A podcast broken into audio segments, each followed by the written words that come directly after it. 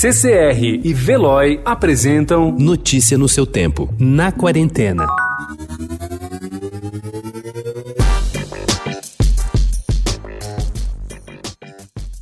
A escrita passa a funcionar como memorial dos dias de confinamento.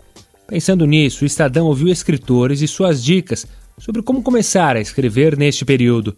Se escrever é algo que você quer fazer, mas por alguma razão sempre tem uma desculpa para adiar, esta é uma oportunidade. Diz a poeta e escritora Angélica Freitas. Autora dos títulos Shake e Um útero do tamanho de um punho, ela conta que tem observado o movimento da janela.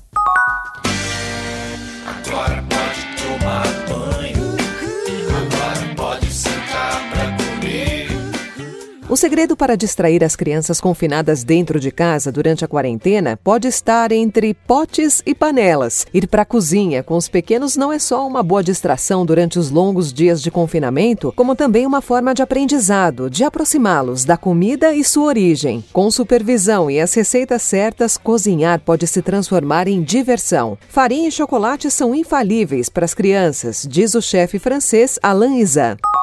Como a maioria dos empreendedores, Adriana Barbosa precisou recalcular a rota em tempos de novo coronavírus.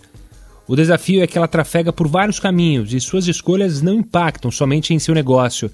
Criadora da Feira Preta, evento realizado há 18 anos, considerado uma das maiores feiras de negócios e cultura negra da América Latina, e do Preta Hub, Adriana é um dos principais nomes que com e apoiam os empreendedores negros no Brasil.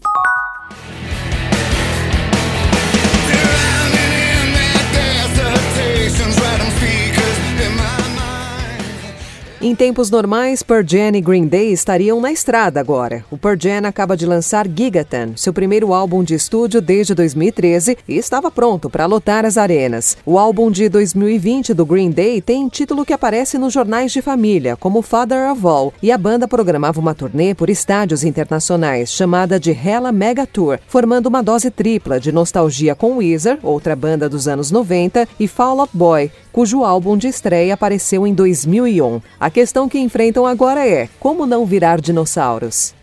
O Itaú Unibanco vai doar um bilhão de reais para o combate ao novo coronavírus.